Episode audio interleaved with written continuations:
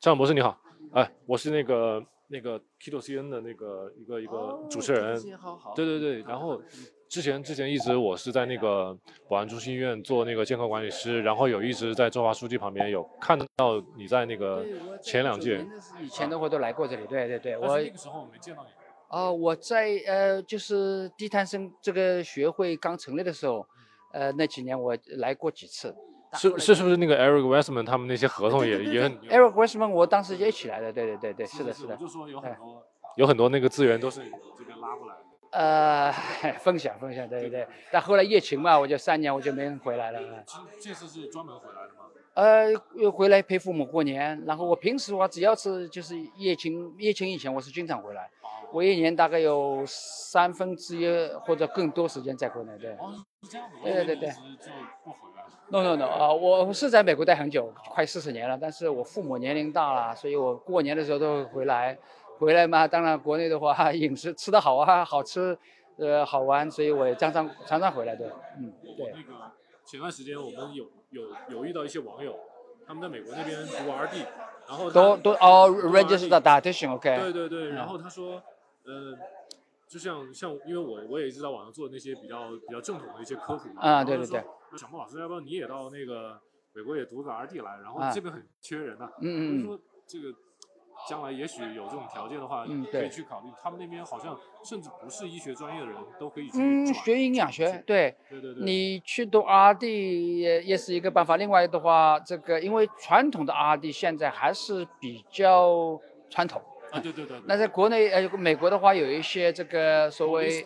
哎，holistic natural 啊，就说，比如我们这一行搞低碳，因为我们这个思维不一样，我们就是更看重这个所谓功能医学这一类，所以您有兴趣的话，我可以帮你联系那些的创始院长啊、主席我都比较熟，哎，去学一些就是真正的跳出这个传统框架，对，那我们并不是说，呃，换句话说，我们要要放开思路。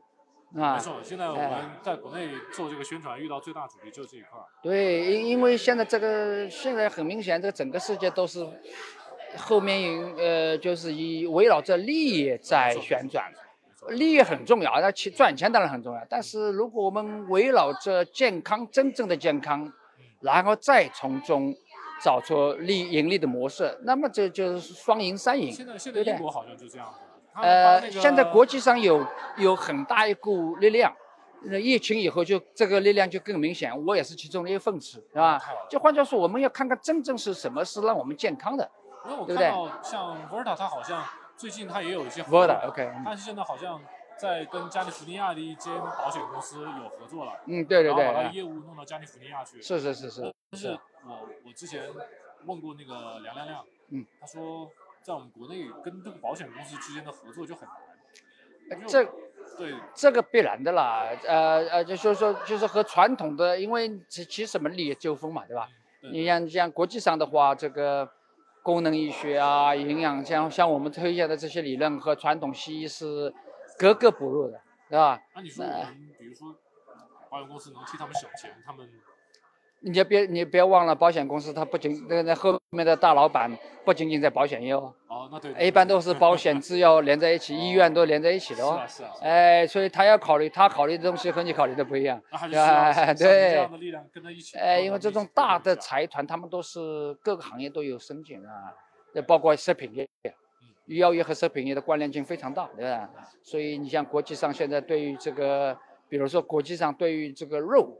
对对，打击非常大，涨不起来是。呃，因为现在他们都在推崇这个，实际上就是一种控制，就是哎对，要都要他在他们的掌控内，然后现在要他们要打击自然长的那个肉，然后自己改变，他们在实验室自己自己这个做肉，然后都吃它的，对不对？我我不反对你怎么做。但是我们还没搞清楚这个营养价值，对对，你就去自己实验室里去搞，搞出来东西，而且还有很多是不是自然？那我总而言之，我是比较，我对加工食品是很有顾虑的。对对。现在太多的研究显示加工食品有问题，对吧？你自然的营养还没搞清楚，你就自己造，你的东西好不好啊？对啊，对。那呀，因为我是相信自然的，我们人类几十万年、几百万年延伸过来，我们的人体应该是最最种食物。对不对？你还没搞清楚以前你就去改变，后果很大，对吧？这我是这个观点，对吧？所以你也算是自然医学的那一部分。哎，所以自然就是我现在很相信这个东西，就是说我们要我们人的我们人是怎么回事还没搞清楚。那么我的理解就是我们要把我们人体的这个我们什么怎么生病啊？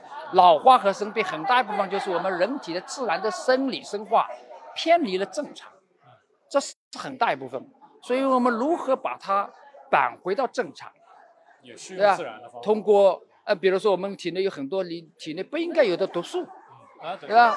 排毒那就是把这个恢复正常。我们体内有很多的营养素缺失，缺失不足，那我们要研究到底是多少，然后把它扳回正常。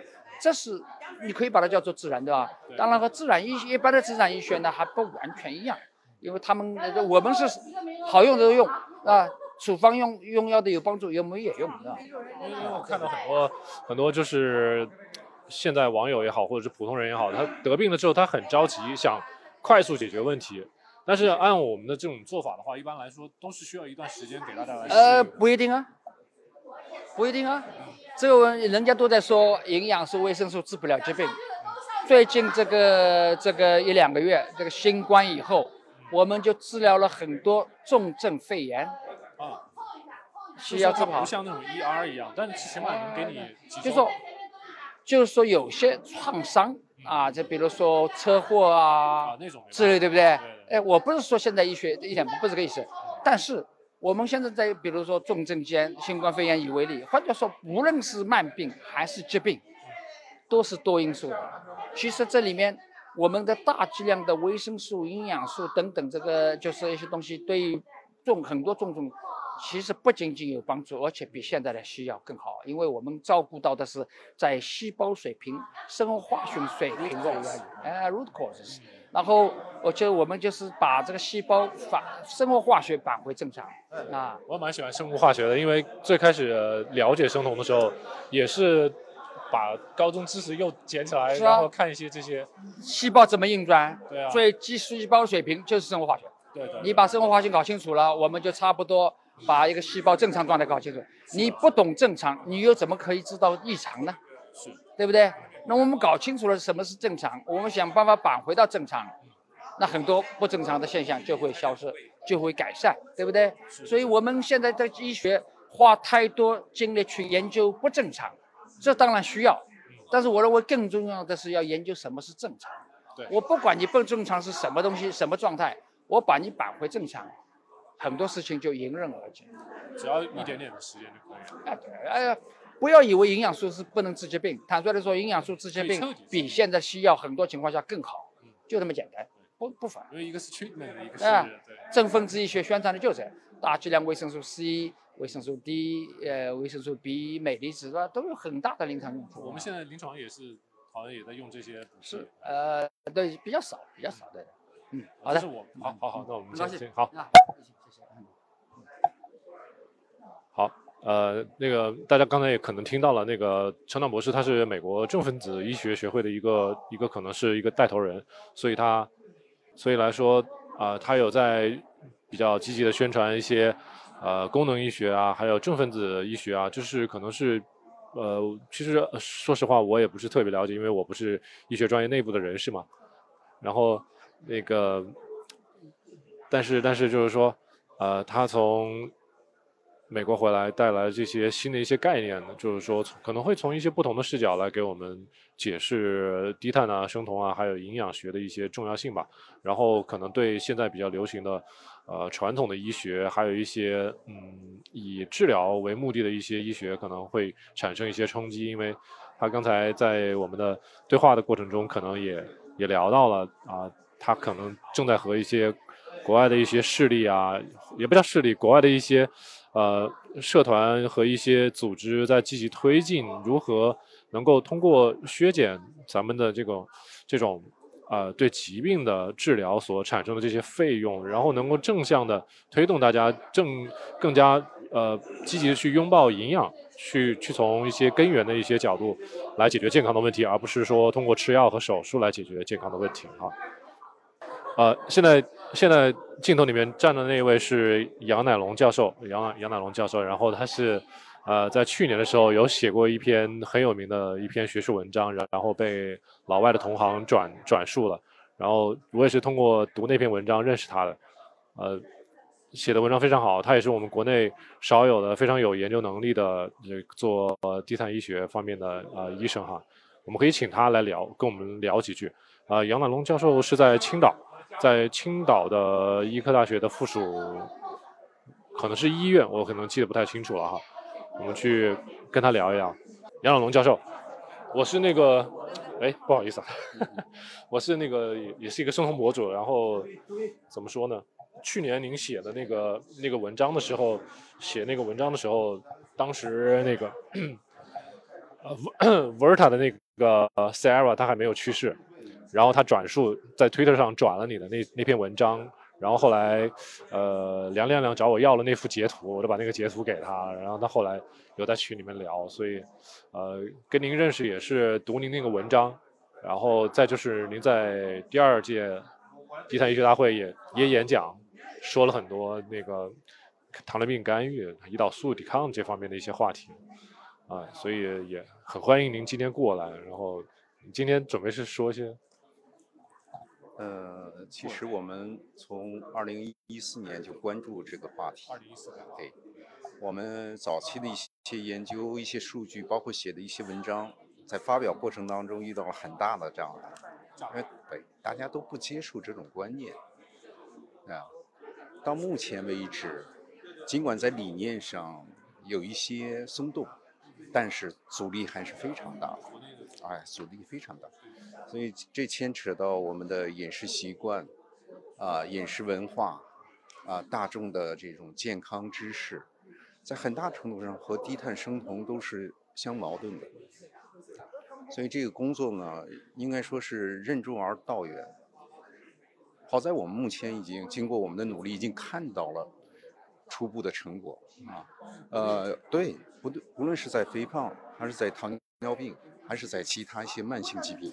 低碳生酮确实有它的价值和独特的疗效，啊，呃，当然我们要说服说服身边的人啊，说服我们的同道，甚至啊非常难，这个路子非常难。但是我们看到了希望，啊，我们看到了希望，所以我们那篇文章的发表其实是很多年的一个积累的结果，啊，所以那篇文章的发表应该说也让我们感到了欣慰，也就是目前学术界开始逐渐的接受这种理念啊。我们也期待步子再大一点啊，大家接受的程度再广一点，真正能够惠及中国的老百姓。我们目前的这个这个慢性病的患病率是逐年在增加，如果我们再不找到一个切点，慢病的管理我们是看不到希望的。你现在三什么三高共管、六六病同治，还是在下游做文章。对不对？没有没有体现预防，没有体现源头的干预，所以你就根本看不到慢性疾病的一个患病率的下降的真正的节点。所以尽管困难重重，我们觉着这份工作还是蛮有希望、蛮有价值的。我们一直在坚持。我们现在就是跟大家在做那个网上的一些科普的时候。呃，也看到有很多就是不是非专业的这些人说了一些很奇怪的言论，但是大家其实是没有，普通大众是没有这个辨识的能力的。这个是其实确实面呃，我们也感受到了这个问题的困扰，所以我们现在在尝试让患者在体验，你不用去看呃别人的呃怎么主张，你也不用去看啊这个专业人士要求的那样的一个框架，你就自己试。你就自己体体验，看我们吃我们一顿饭以后，餐后血糖的增幅是在多少？你的药物的治疗能否减少，甚至达到停药？我们让患者来试一试，我们完全走一条新的路子，让患者体验，让患者获益，从而达到让他接受这种观念的这样一个目的。对对对对对，不要听别人怎么说，也不要听指南上怎么建议啊。大众的意识在吃的问题上有了很大的偏差，胆子更加大一点，然后用事实说话。好了，好，行，那那个咱们那个有时间再再跟您交流啊。健康中国是一种生活方式，不是一个治好，今天现在讲话的是杨乃龙教授，大家可以看一下哈。始终没有落地，原因就是我们的主流文化、我们的主流意识，包括我们的专家指南、专家共识，始终没有涉及到碳水化合物摄入的这个话题。所以我想呢，学会的成立为我们这一帮尝试低碳生酮的人打造了一个非常好的平台。昨天我看到大家相互见面的那种激动的心情，其实也被感染。大家和我一样，都经历了一个非常痛苦的过程，从原来不被接受、被另类，到慢慢的开始我们的理念逐渐的被接受。我们二零一四年的文章就出来了，国内的杂志不接受，国外的杂志一味的退稿，直到二零二一年我们的文章才发布。所以，尽管道路非常漫长，尽管我们遇到的挑战是非常大的，但是我们有责任，我们应该担当。所以，真正的健康中国的落地，恐怕只有我们在座的每位，将这个口美好的口号落实到实。那么，第二个呢，就是我想怎么来尝试低碳生活。首先，在座的各位，我们要身先士卒，然后。就是让受试者、让患者去体验，在体验的过程当中，让他感受到获益。尽管我们说低碳生酮饮食会遇到很多的挑战，主流意识、专家共识、教科书都不接受，但是我们在现有的工作的基础上，已经能够让很多人获益了。我随身带着一包五克的白砂糖，我每个场合我都在宣传低碳生酮饮食，很多人都反对。我说你这样，你要反对我的主张，你先把一百克粮食含多少糖给我弄清楚。我认为一百克粮食含七十五克葡萄糖，相当于冲咖啡五五克一包的白砂糖十五包。你如果有证据推翻我的这个知识的掌握，我就跟着你。我从此不再在你面前低提低碳生酮饮食。如果你没有拿出推断我的这样一个理念，你是否可以接受我的主张？还有在实际工作当中，我就教会研究生、年轻大夫，你一定要算算这位糖尿病患者吃了多少粮食啊，吃了多少糖啊？你光去降糖，你不看看他摄入多少糖？所以对待每一个昏迷的糖尿病患者，尤其是进食的卧床的，我们都算他每天的葡萄糖的消耗量。其实很好算的，你计算他每天的葡萄糖下降的趋势，计算一下我们每天给的额外的葡萄糖，就能够得到。他每天净消耗多少克？很多的病人计算出来，平均每天的葡萄糖摄入、消耗，不是摄入，每天的葡萄糖的消耗是一百二十克。我说你再算一下，这位肥胖的患者，这位肥胖的二型糖尿病患者，他一天摄入了多少葡萄糖？一位大胖子的年轻糖尿病患者，这一次新冠感染以后，糖尿病酮症酸中毒。我算了一下他的糖的摄入，每天一公斤大米，外加五瓶可口可乐，再加一斤的水果，糖的摄入达到八百七十克，是他消耗的七点三倍。我们做过这样的一个精准的测控吗？我们说糖尿病精准治疗，如果这些问题你都不精准，那你的治疗谈何精准？刚才也谈到了，我们提低碳生酮饮食，绝非是和治疗相矛盾。我们接受治疗，但治疗一定要有度，不要过度。强化胰岛素治疗在某些人群当中，我们也在进行，但是我们提倡的更多的是短期强化，长期减负。长期怎么减负？必须建立在低碳生酮饮食的基础上，这样我们才能够。达到保护胰岛贝塔细胞功能的这样一个目的。其实我工作了这么多年，我感觉真正保护胰岛贝塔细胞功能的就是低碳生酮饮食。从早餐开始不要吃碳水，这样就保证我们胰岛贝塔细胞功能让它休息，让它安安养生息的这样的过程。但现实是我们天天都吃碳水，所以糖尿病也好，肥胖也好，就是一个糖跟胰岛素的事儿。你只要是解决了糖跟胰岛素这个矛盾体，我们很多的问题都解决了。我们现在注意到，不光是肥胖和糖尿病啊，现在越来越多的是餐前低血糖，越来越多的是不明原因的低血钾啊。我们现在发现，七十五克葡萄糖能够诱导低血糖的同时，还能够诱导低血钾。我们现在的研究生正在和考古学发生关联。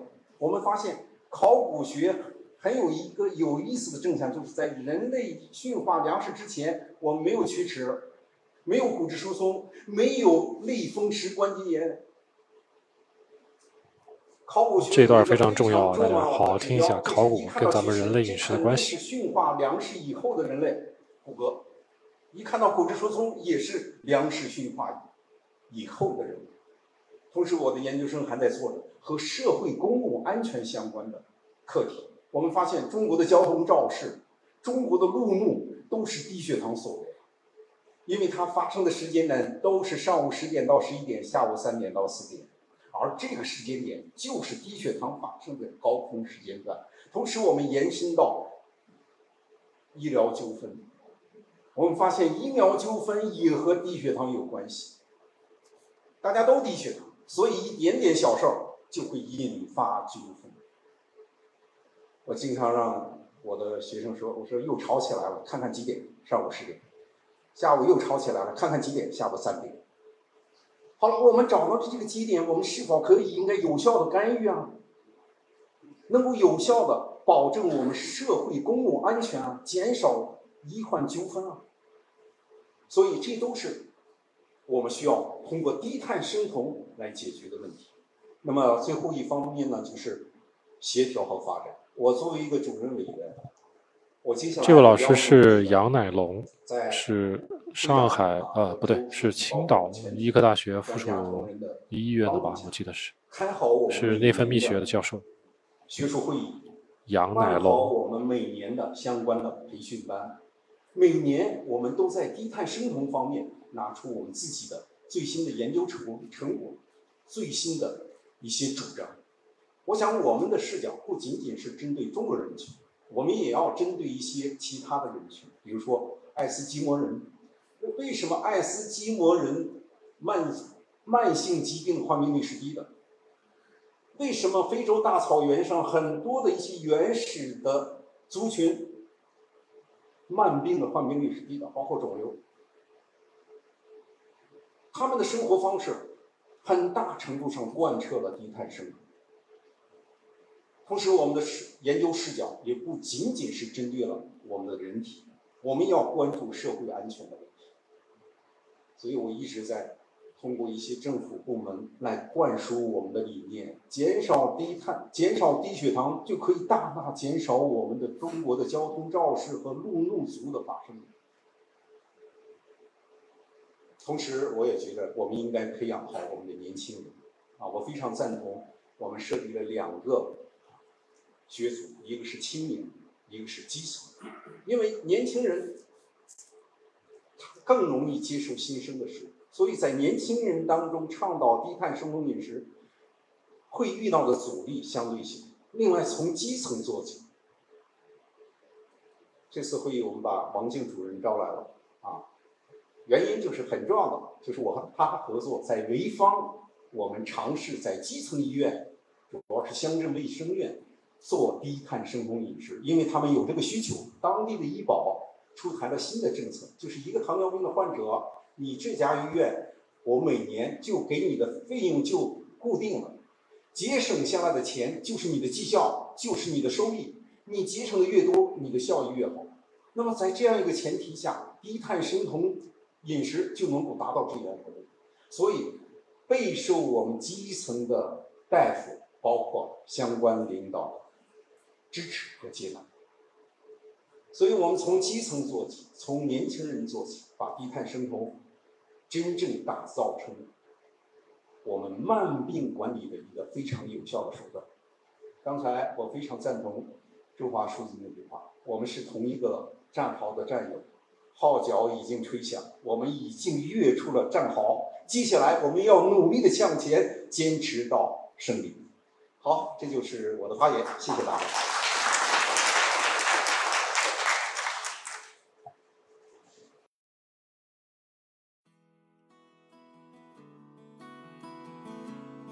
感谢大家收听本期 Kido CN 七栋大院的音频节目啊！如果节目里的知识对您有用呢，请您记得点赞、收藏、分享。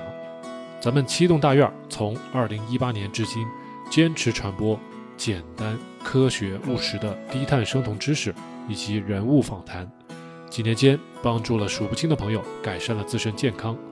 许多朋友呢，还将节目中的知识和原理应用到周围的亲戚、朋友以及父母的身上啊，让更多的人变得健康。咱们七栋大院专辑下，也有着好几十条热情洋溢的满分好评。咱们专辑综合评分是九点八分。在感激之余，也希望大家更多的支持我们的节目。我们接受大家的捐赠，在公众号 Keto CN K E T O C N 菜单中。可以找到捐赠的二维码，小莫老师也接受大家的付费咨询，按小时计费。如果大家还有更多的专业的需求，也可以积极的与我联系啊，咱们留言或者是私信。七栋大院的官方网站也有更多的内容与介绍，欢迎大家访问 kidocn.com 或者百度搜索七栋大院官网。我们下期节目再见。